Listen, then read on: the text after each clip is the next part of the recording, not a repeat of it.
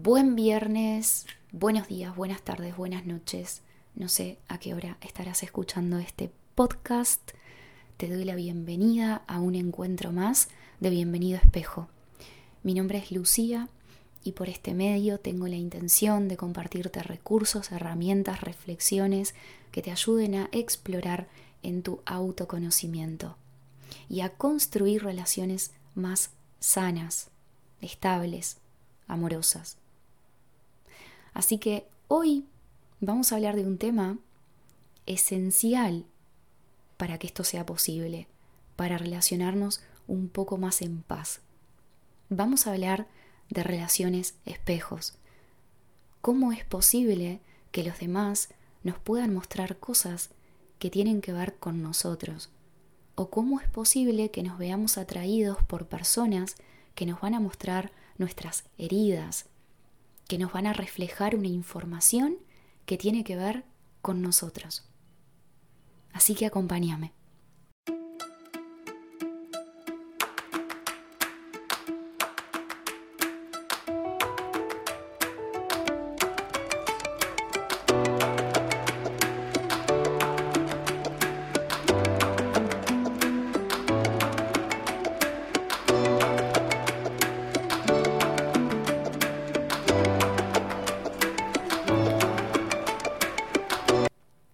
Relaciones nos hagan de espejos no es un tema nuevo. Es un tema que tiene miles y miles de años.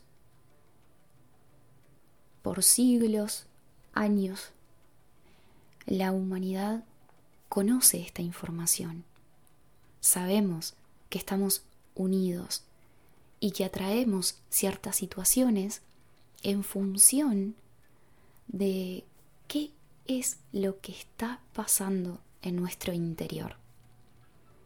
Sucede que últimamente la información está más disponible para todos nosotros y estamos entrando en una conciencia de unidad.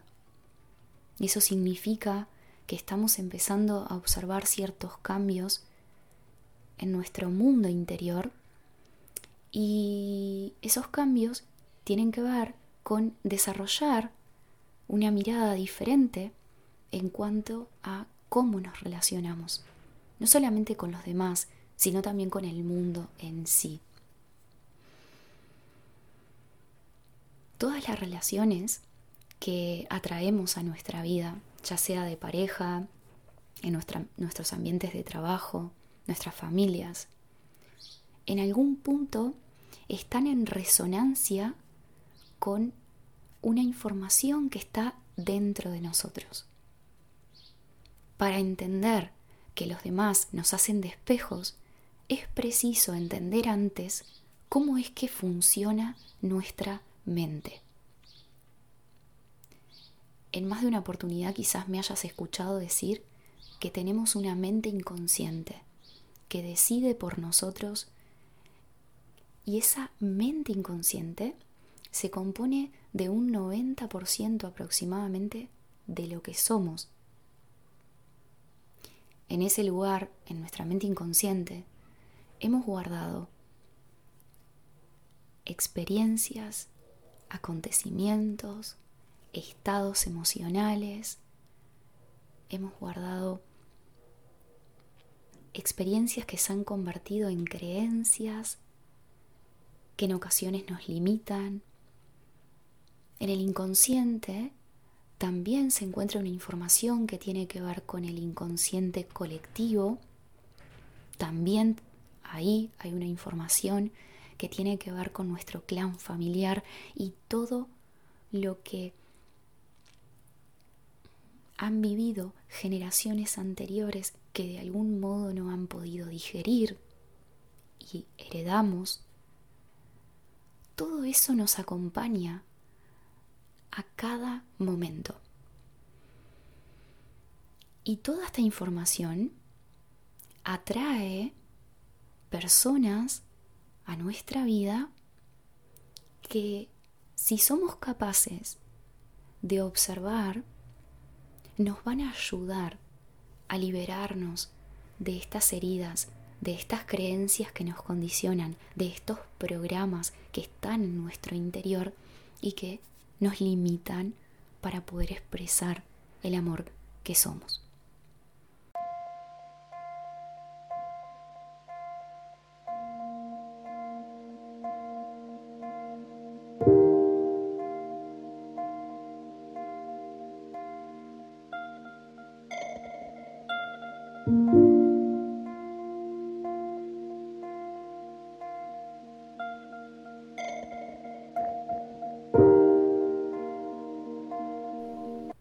Entonces, ¿cómo es esto posible? Mira, te voy a poner un ejemplo. Si de niño o de niña te pasó de convertirte en la psicóloga o el psicólogo de tu mamá o tu papá, es muy probable que de adulta, de adulto, atraigas personas que se vinculen contigo desde ese lugar necesiten tu apoyo, tu contención. Vas a sentir que, en el fondo mm, necesitas salvarlos de algo, mejorarlos en algún punto. Todo esto son dinámicas de comportamiento que están activas porque para poder ser ese psicólogo o esa psicóloga de mamá o de papá en su momento, necesitaste reprimir en tu interior tu esencia. Porque si miramos juntos, cuando hacemos de psicólogas o de psicólogos de papá o de mamá, se produce una alteración en los roles. Quien tiene que proteger al hijo o a la hija es el padre o la madre, no el niño. Entonces esta alteración de estas experiencias que hemos vivido producen en nosotros ciertas heridas que luego funcionan como un imán para atraer personas a nuestra vida que nos van a señalar una y otra vez aquello que tenemos que atender. Entonces caminamos por la vida, llegan personas y esas personas que llegan, entendemos que tenemos que rescatarlas, que mejorarlas. Y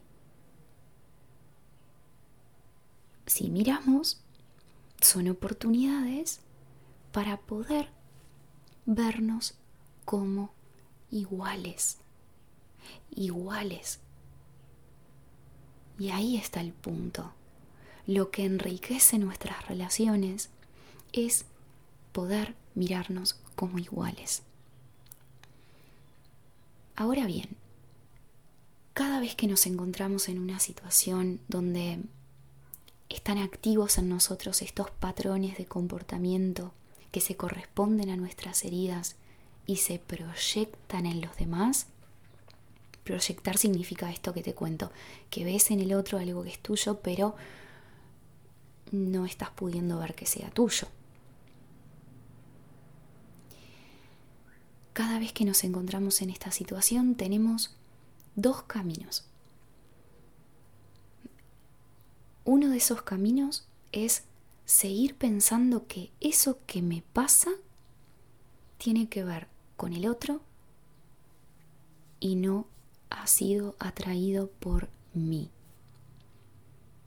De esta manera repetimos este patrón de comportamiento y no salimos de esta espiral de repetición. Nuestra atención se va afuera de nosotros, nos convencemos que esto que estamos viviendo es porque el otro me hace lo que hace y no nos hacemos cargo de que las causas están en nuestro interior. Y no pasa nada con eso. Hemos estado ahí un millón de veces, me incluyo, pero si estás escuchando este podcast en este momento es porque en algún punto te interesa comenzar a romper con las repeticiones, con aquellas situaciones que de algún modo estás atrayendo. Por este camino nuestra atención se va fuera de nosotros. Esto significa que estamos convenciéndonos que las causas de lo que nos pasa están afuera de nosotros. Pero hay otro camino. Y este camino tiene que ver con empezar a cultivar una observación interior, una actitud de ir hacia adentro, ir hacia adentro y empezar a ver qué es lo que pasa adentro de mí frente a las situaciones que vivimos, qué es lo que pasa en nuestro interior frente a las situaciones que la vida nos presenta con los demás. En otras palabras, retirar el foco de atención de la afuera, ir adentro y empezar poco a poco a cultivar una actitud que nos vuelve responsable de lo que está pasando afuera. Esta actitud, de a poco, lo que va haciendo es deshaciendo la repetición. Deshace la repetición. Porque desactiva las causas que están en nuestro interior que generan esa realidad afuera.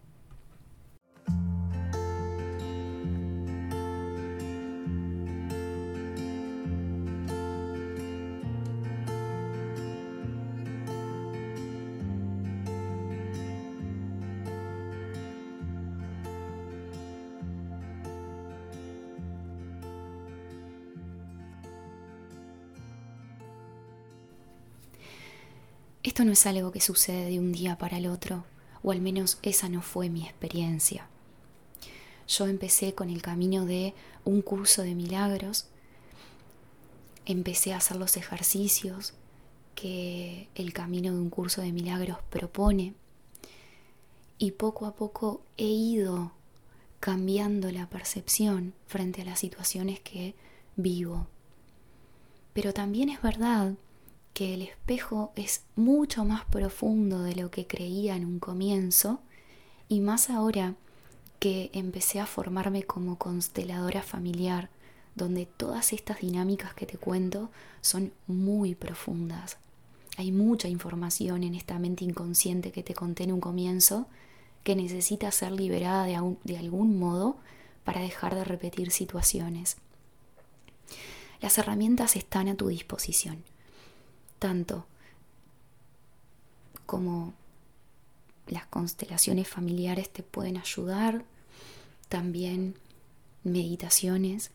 Para eso tenés las meditaciones guiadas en mi página web www.luciagarcia.com.uy y allí vas a encontrar una meditación guiada de perdón, que es una práctica que propone el camino de un curso de milagros para cambiar la percepción que tenemos frente a una situación determinada. También te cuento que escribí una guía práctica descubriéndome a través de ti, contando en detalle cómo funciona esta dinámica de espejo en nuestras relaciones y vas a encontrar también ejercicios prácticos para que puedas poner en marcha e ir observando qué es lo que sucede. Gracias por estar acá, nos seguimos acompañando. Recordá compartir este podcast con quien consideres que esta información puede interesarle y serle útil en este momento. Te pido también, si lo sentís, que compartas este podcast en tus historias de Instagram. De esta forma, cada vez somos más los que contamos con esta información. Te dejo un gran abrazo.